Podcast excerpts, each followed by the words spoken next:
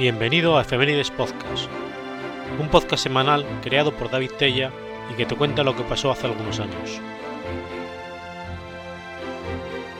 Episodio número 8, semana del 8 a 14 de febrero.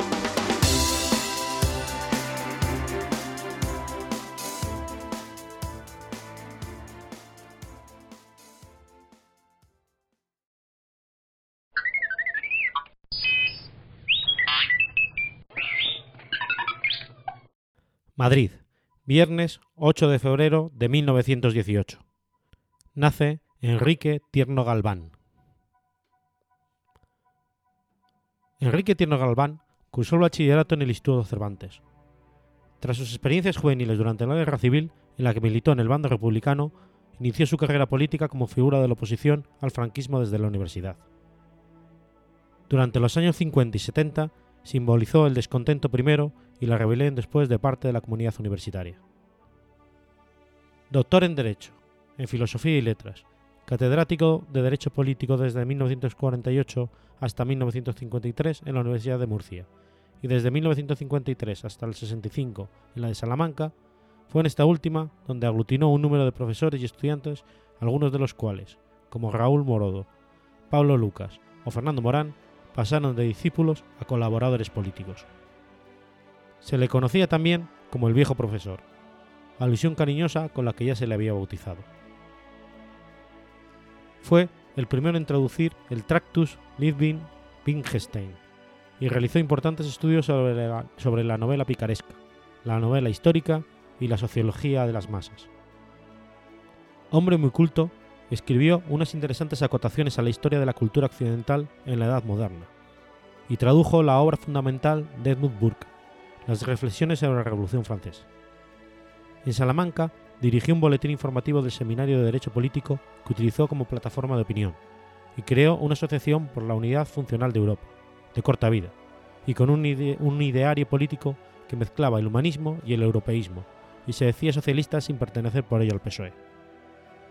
Por sus actividades políticas sufrió el rigor de las cárceles franquistas en 1957.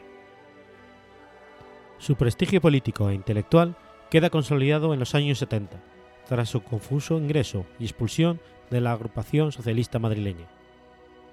Se debió, sobre todo, además de su presentación como intelectual marxista no escolástico, a su expulsión a perpetuidad de las universidades españolas tras las protestas estudiantiles iniciadas en Madrid en 1965 contra la dictadura franquista, protestas que él apoyó. En 1966 se traslada a Estados Unidos, donde fue profesor de la Universidad de Princeton y se convirtió en el líder de la Federación Socialista en Madrid, también conocido como el Grupo del Marqués de Cubas, por su domicilio de actuación, con lo que buscaba liderar a todo el socialismo del interior. Tras una entrevista con Rodolfo Llopis en París en 1966, al regresar a España en el 68, funda el Partido Socialista del Interior, PSI, que posteriormente, en 1974, pasó a llamarse Partido Socialista Popular. Ese mismo año, junto al Partido Comunista de España y al Partido de Trabajadores de España, el Partido Carlista y numerosas personalidades independientes, formaría la Junta Democrática de España. Durante la transición que le permitió volver a la Universidad Española en 1976, tuvo que hacer frente a un PSOE refundado desde el interior por socialistas vascos, madrileños y sevillanos, liderado por Felipe González, quien le arrebató gran parte del liderazgo en el campo de la izquierda socialista. Los miembros de este partido lo acusaban de confusionismo ideológico y oportunismo político en unos momentos en que las manifestaciones políticas de González y su grupo eran extraordinariamente radicales y antimonárquicas. La táctica del PSOE era, además, opuesta al aperturismo del PSP hacia el PC, los monárquicos o comisiones obreras. Aunque Tierno reafirmó en el primer congreso del PSP en el 76 la línea marxista y revolucionaria de su formación política, no pudo competir con un PSOE apoyado, reconocido e incluso financiado por la mayoría de los partidos socialistas europeos, que seguían una línea socialdemócrata. En las primeras elecciones democráticas de junio del 77, obtuvo el acta de diputado por Madrid, en las listas de la coalición Unidad Socialista, formada entre el PSP y la Federación de Partidos Socialistas, y que obtuvo seis diputados. En agosto de ese año, interviene en resolver el secuestro de ocho rehenes por parte de un miembro del GRAP, condenado a la marginación política por el PSOE, que vetó su participación en la redacción de la Constitución, Tierno aceptó la integración del PSP en el PSOE en abril del 78, y con este partido volvió a salir diputado entre el 79 y el 82. Elegido presidente honorario del PSOE como un reconocimiento a su prestigio y carisma en abril del 78, abandonó este cargo por discrepancias con la ejecutiva de González en el 79. Entonces, embarcada en el abandono del marxismo y la marginación definitiva del socialismo madrileño. En las primeras elecciones municipales de la democracia, abril del 79, se presenta a la alcaldía de Madrid. Aunque su partido no es el más votado, ya que lo fue el UCD, una coalición con el Partido Comunista le da la alcaldía. Su popularidad como alcalde fue enorme, siendo reelegido en el 83 con mayoría absoluta, siendo, hasta la fecha, el único socialista en lograrlo. Su labor como alcalde suscitó una extraña unanimidad a su favor, que fue más allá de su filiación política y su fama traspasó las fronteras del país, llegando a presidir la Federación Mundial de Ciudades Unidas. Madrid vivió así esos años de un espectacular renacimiento de su vida cultural, artística y social, adormecida durante el franquismo, que se conoció como la, la movida madrileña, y que llegó a identificarse con la figura misma del viejo profesor y su particular populismo, que conectaba tanto con la juventud como con la tercera edad. Murió en enero de 1986, en Madrid, siendo alcalde, y fue despedido por el pueblo de Madrid con una multitudinaria manifestación de duelo que colapsó la ciudad entera. Es muestra de su carisma irrepetible el que el PSOE madrileño no haya encontrado un sustituto, un sustituto a su altura desde entonces, y haya fracasado en sus intentos de recuperar la Casa de la Villa en los años 90 de sus abundadísimos trabajos políticos, jurídicos y ensayísticos destacan su libro de memorias Cabos Sueltos y los célebres Bandos Municipales, redactados por él mismo, llenos de ingenio, fina ironía y gran talento literario.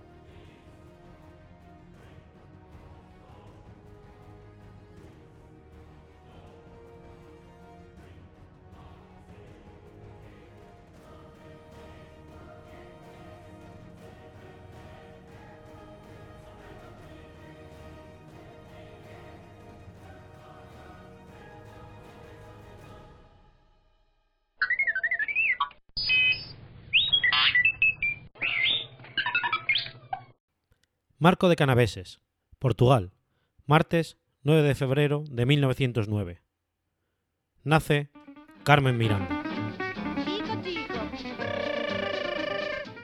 María do Carmo Miranda da Cunha, más conocida como Carmen Miranda, fue una cantante de samba y actriz luso-brasileña famosa durante los años 30, 40 y 50.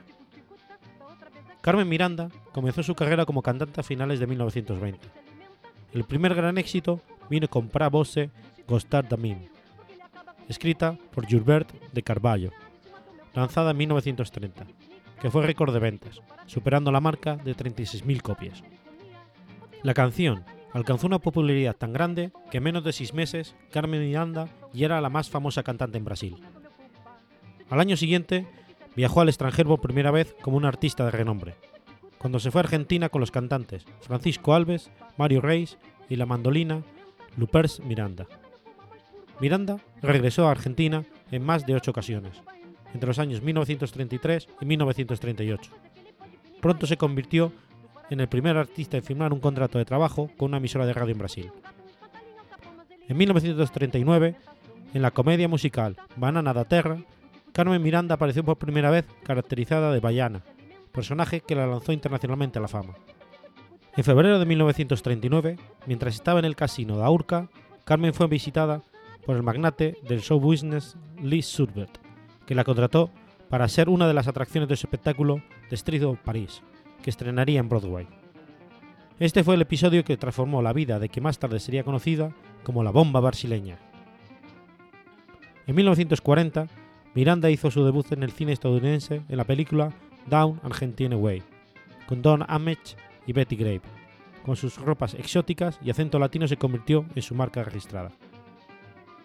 Ese mismo año fue elegida la tercera personalidad más popular en Estados Unidos y fue invitada a actuar con su grupo, el Bando de Alúa, para el presidente Franklin Roosevelt, en la Casa Blanca.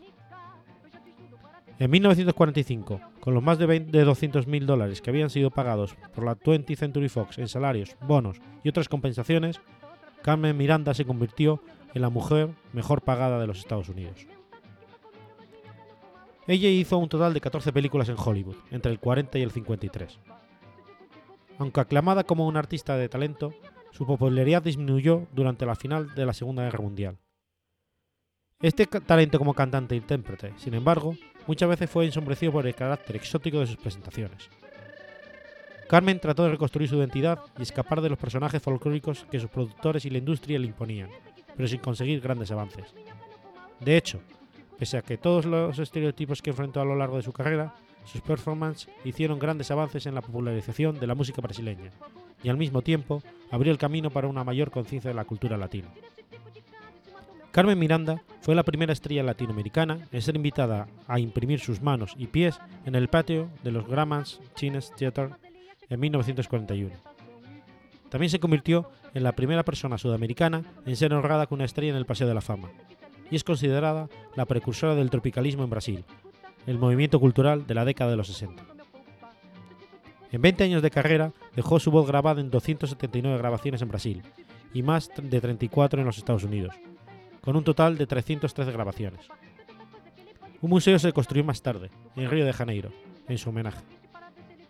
En 1995, ella fue tema del documental premiado Carmen Miranda, Bananas is the Business, dirigida por Elena Solberg. Miranda murió de un infarto cardíaco tras una aparición en el programa de televisión The Jimmy Durante Show. Tras completar un número artístico, la, la, cantante sufrió un pequeño infarto. Jimmy Durante estaba a su lado y le ayudó a mantenerse en pie. Miranda sonrió, saludó, saludó al público y se salió del escenario por última vez. Murió a la mañana siguiente, a la edad de 46 años. La causa oficial de su muerte, según su certificado de defunción, fue toxemia, toxinas en la sangre. Su cuerpo fue trasladado a Brasil y el gobierno del país declaró un periodo de luto.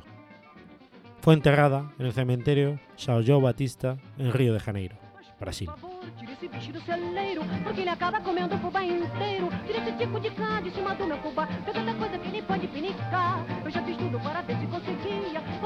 Para ver se ele comia.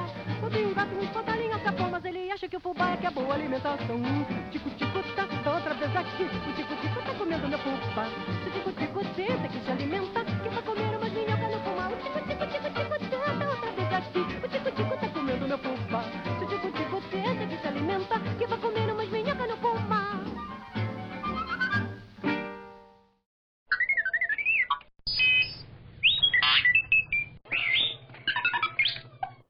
Viernes, 10 de febrero de 1865.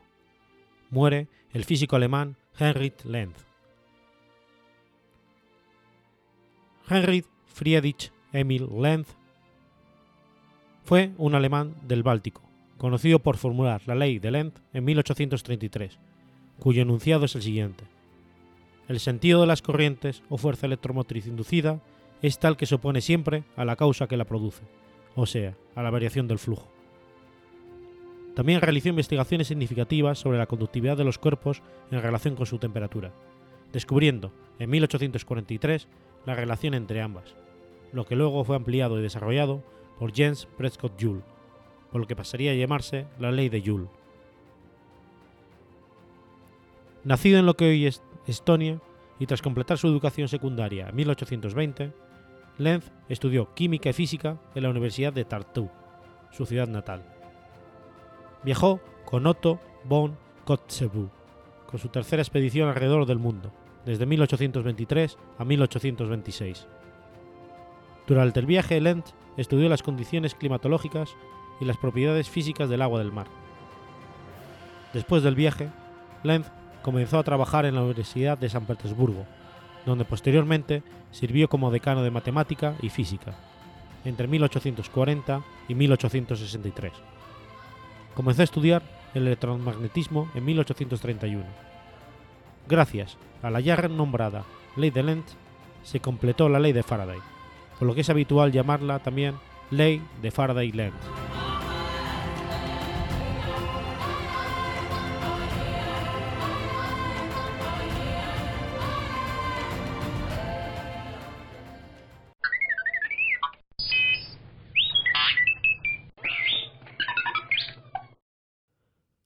Martes, 11 de febrero de 1986. Muere Frank Patrick Herbert, creador de Dune.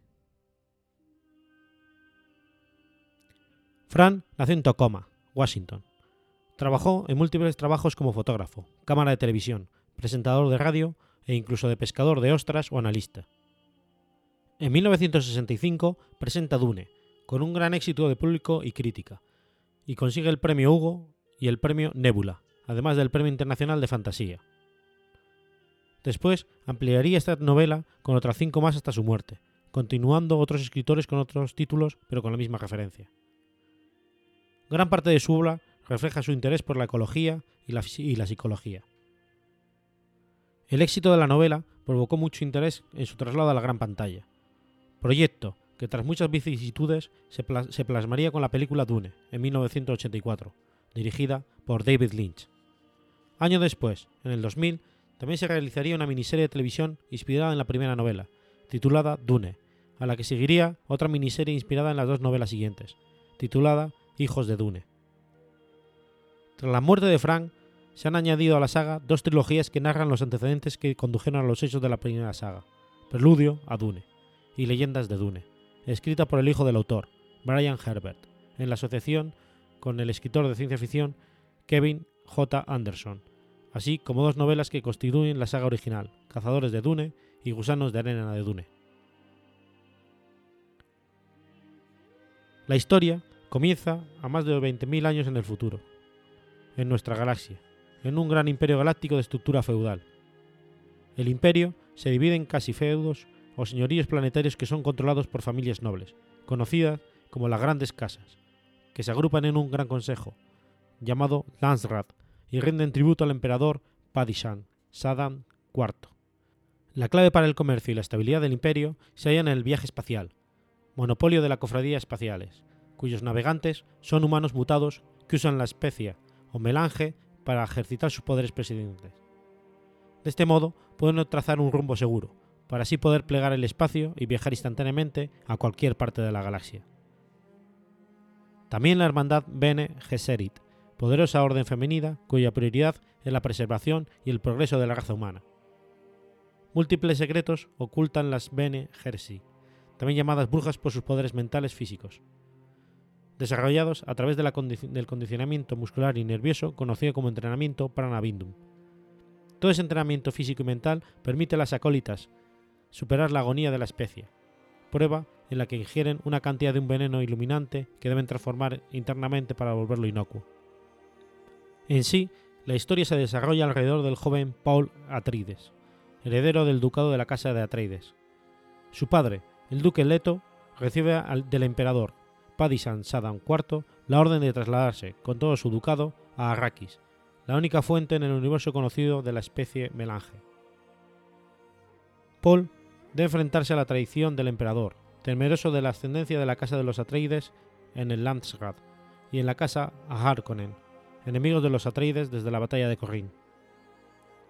En la novela, Paul ha vivido su infancia en Caladan, junto a sus preciados maestros, Duncan Idaho, Gurney Hayek, Tufir Hawan y el Dr. Wellington Yu, hasta los 15 años, momento en que el emperador ordena a los Atreides el traslado a fiscalizar el comercio de la especia en el nuevo feudo de Arrakis. Pero esta orden no es más que una trama urdida por el barón Vladimir Harkonnen y el Padisan emperador Saddam IV para sacar a los Atreides del inexpugnable planeta Caladan y eliminarlos posteriormente de las casas del Largas. Antes de partir, Paul recibe la visita de la reverenda madre Gaius Helen Moria, mentora de su madre, dama Jessica Atreides, en la hermandad Bene Gesserit. Jessica era miembro de la orden y fue, designada por la misma a convertirse en concubina del duque Leto Atreides, como parte del programa genético secreto de dicha orden. Debido al amor sincero que sentía por el duque Leto, desobedeció la orden de concebir una niña para darle un heredero, y concebió a Paul. Al cometer este crimen, Jessica albergaba la esperanza, quizás no muy improbable, al fin y al cabo, de concebir a Kisad Hadere, el macho Bene que tanto esperaba su hermandad, aquel que podría establecer puentes entre el espacio y el tiempo.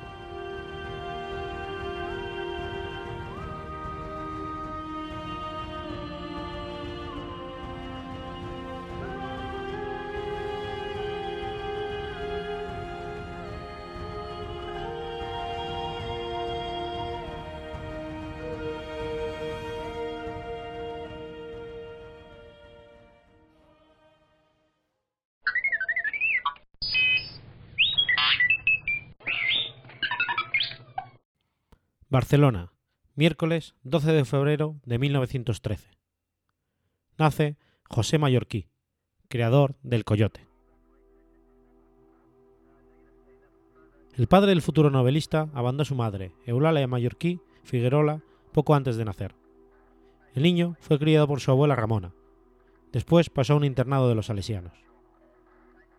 Esta niñez le produjo un carácter tímido y soñador. Como escribió años más tarde, en 1967, un día me fueron a buscar a la salida del colegio y me dijeron que Ramona, mi abuela, había muerto.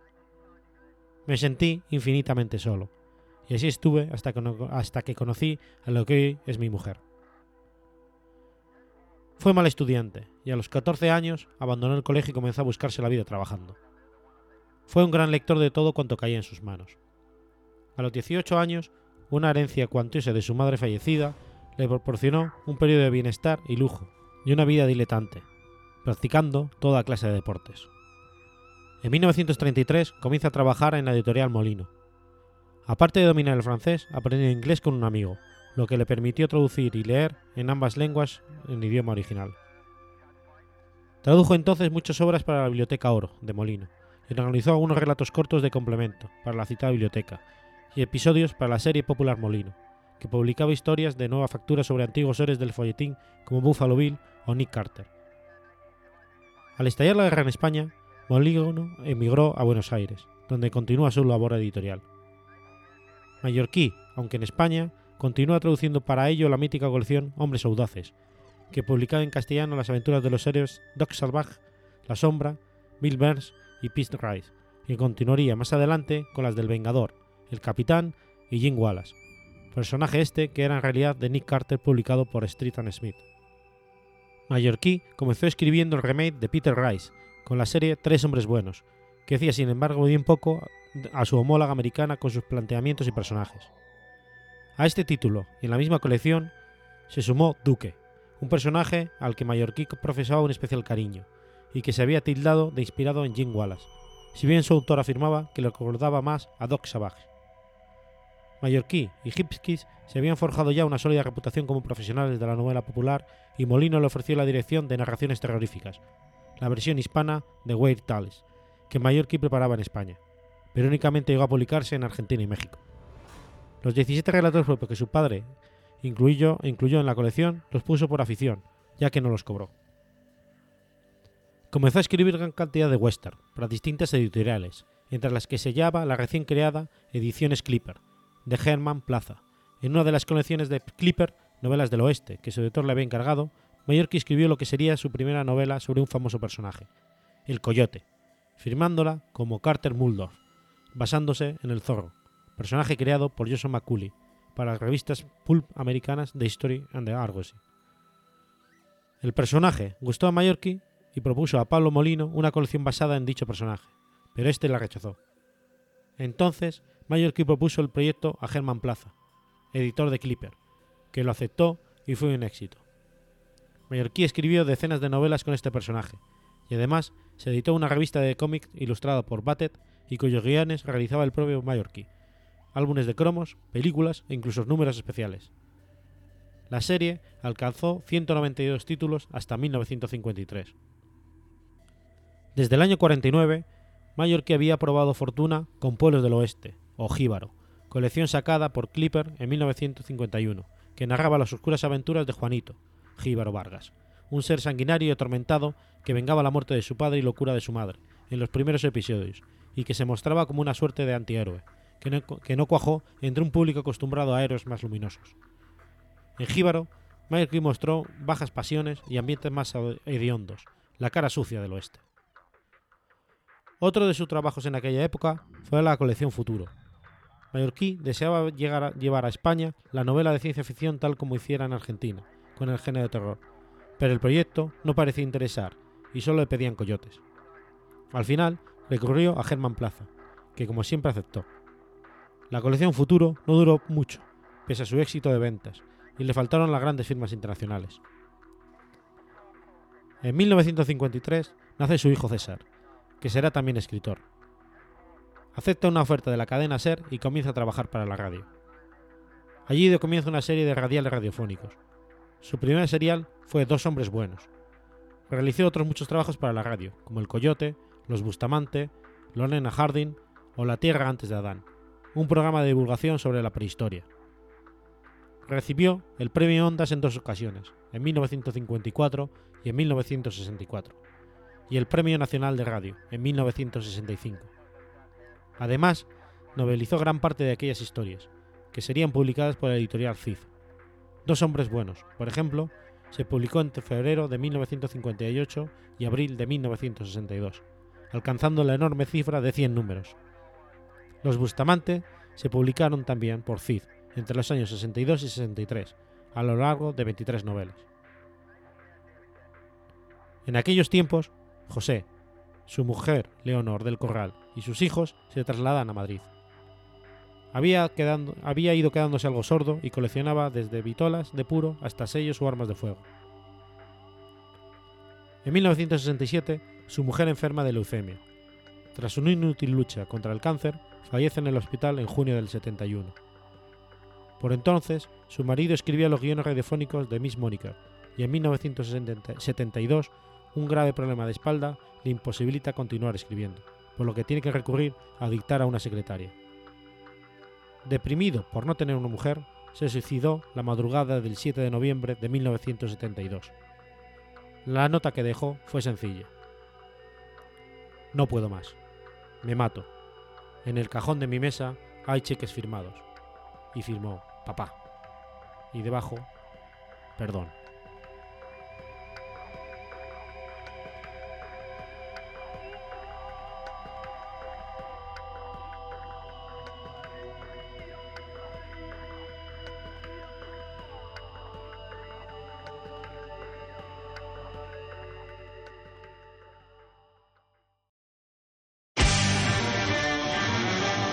Las grandes batallas. La aventura. La estrategia. La audacia. Amigos, enemigos y el espíritu de sacrificio. En resumen, la guerra. Este es tu programa. Este es tu podcast. Zafarrancho Podcast.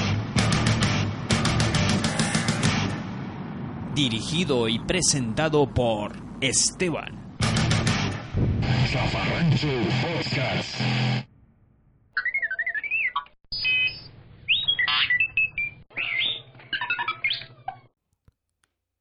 Choba, Reino Unido, lunes 13 de febrero de 1950. Nace Peter Gabriel. Peter Bryan, más conocido como Peter Gabriel, es un vocalista principal y flautista de la banda de rock progresivo Genesis. Fundó este grupo con sus compañeros Tony Bax, Anthony Phillips y Mike Rutherford cuando estudiaba en la escuela secundaria de Chester House. Tras abandonar Genesis, comenzó una exitosa carrera como solista y más adelante dirigió sus esfuerzos en la producción y promoción del World of Music, WOMAC. Genesis llamó la atención en el Reino Unido. Le siguieron Italia y Bélgica, Alemania y otros países europeos. Una de sus propuestas importantes fue el impresionante despliegue escénico de Peter Gabriel, que incluía trajes extravagantes e historias cómicas, casi oníricas, con las cuales el grupo introducía cada canción. La salida de Peter Gabriel de Genesis fue el resultado de numerosos factores. Su estatus como el cantante principal de la banda y la atención generada por su puesta en escena produjeron tensiones entre la banda. Las tensiones aumentaron con el ambicioso álbum The Lamb Lies Down on Broadway y su gira, en los cuales Peter Gabriel había escrito la totalidad de las letras, excepto una canción. Durante el proceso de composición y grabación, el director del Exorcista, William Friedkin, contactó con Peter Gabriel, luego de quedar impactado con la historia que contenía el álbum Genesis Live. El interés de Peter Gabriel en realizar una película con Friedkin fue otro factor en su decisión de dejar Genesis. Esta decisión fue tomada antes de la gira de The Lamb, pero Peter Gabriel decidió continuar en la banda para concluir la gira. El punto definitivo vino con el difícil embarazo de la esposa de Peter Gabriel, Jill, y el siguiente nacimiento de su primera hija, Anna. Cuando él optó en quedarse con su familia en vez de grabar y salir de gira, el resentimiento del resto de la banda llevó a Peter Gabriel a terminar definitivamente su estancia. Su primer éxito fue la canción Sulbury Hill, en la que expresa sus sentimientos al dejar Genesis. En 1982, Peter Gabriel se reunió con sus excompañeros de, venta, de banda, con un único concierto denominado Six of the Best.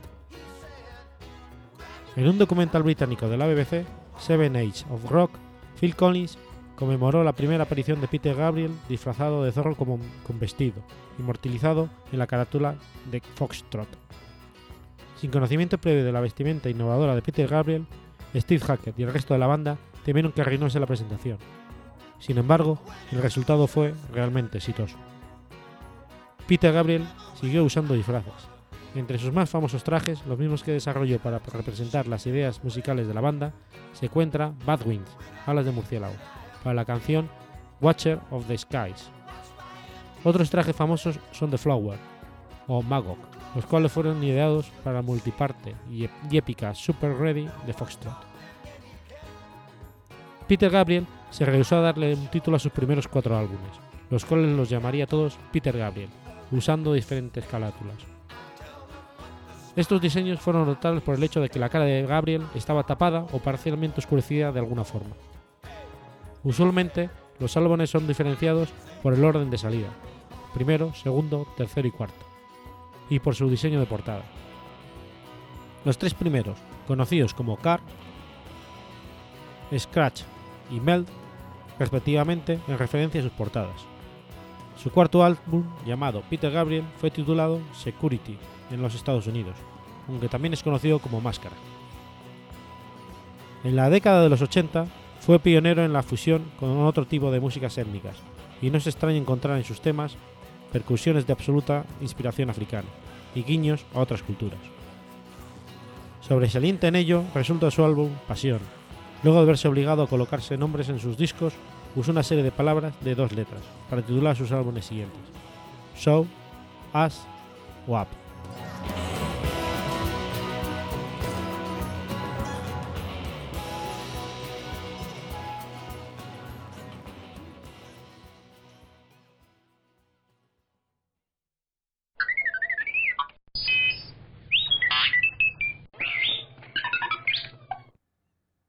Los Ángeles, domingo 14 de febrero de 2016.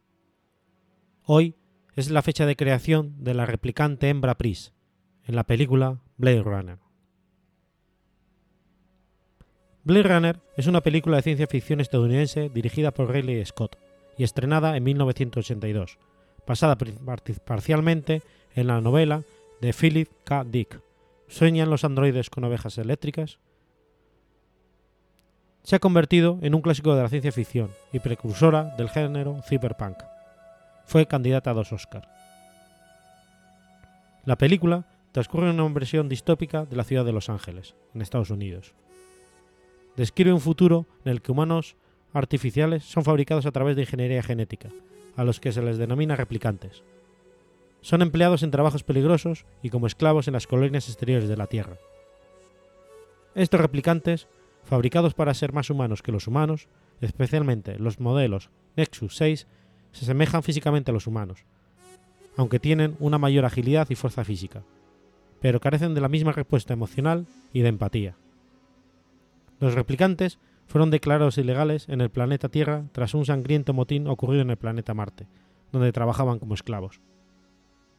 Un cuerpo especial de la policía, los Blade Runners, se encarga de identificar, rastrear y matar o retirar, en términos de la propia policía, a los replicantes fugitivos que se encuentran en la Tierra. Con un, con un grupo de replicantes sueltos en Los Ángeles, Rick Deckard, el mejor agente que ha asistido en lo que a detección y retiro de replicantes se refiere, es sacado de su semi-retiro para que use algo de la vieja magia Blade Runner.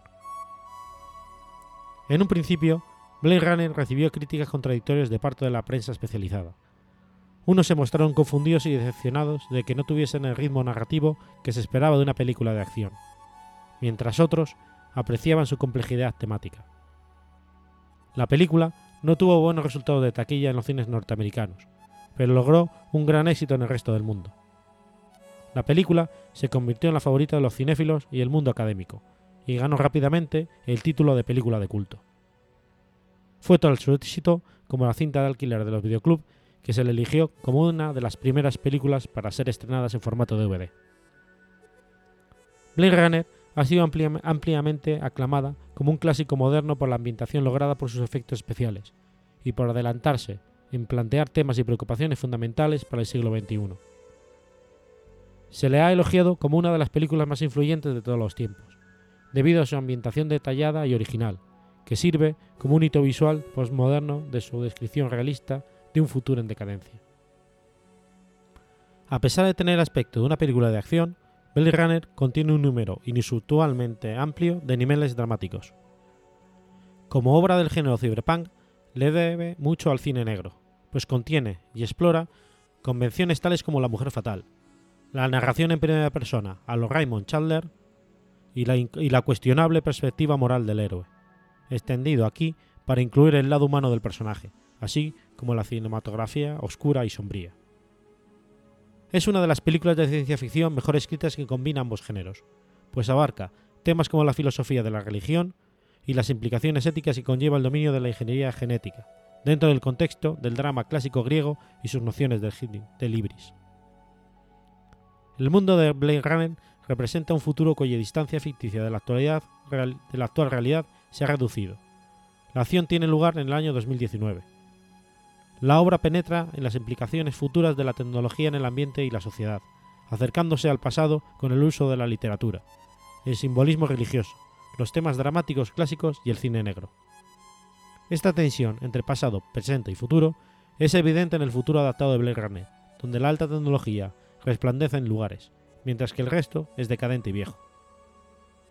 En el film se puede percibir un alto nivel de paranoia en la manifestación visual del poder de las, transnacionales, la policía omnipresente, las luces de las ondas y el poder sobre el individuo, representando particularmente por la programación genética de los, de los replicantes. El control sobre el ambiente es observado a gran escala, pero también cuando los animales son creados como meros artículos. Este contexto opresivo clarifica por qué muchas personas se van a las colinas exteriores, un paralelismo con la migración del continente americano. Las predicciones populares de los años 80, donde Estados Unidos es sobrepasado económicamente por Japón, se, se reflejan en el dominio de la cultura y publicidad japonesa en la ciudad de Los Ángeles de 2019. También la película hace un uso intensivo de los ojos y las imágenes manipuladas, como llamada de atención sobre la realidad y la capacidad de percibirla. Todo esto proporciona una atmósfera de incertidumbre para el tema central de Blind Runner, examinar lo humano. Para describir a los replicantes se utiliza una prueba de empatía, con pruebas centradas en el tratamiento a los animales. Esto funciona como indicador esencial de la humanidad de alguien. Los replicantes son retratados como personajes apáticos, y mientras que los humanos muestran pasiones y preocupa- y preocupaciones por los otros, la masa de la humanidad en las calles es fría e impersonal. La película va tan lejos como para poner en duda la naturaleza de Descartes y obliga a la audiencia a reevaluar qué significa ser un humano.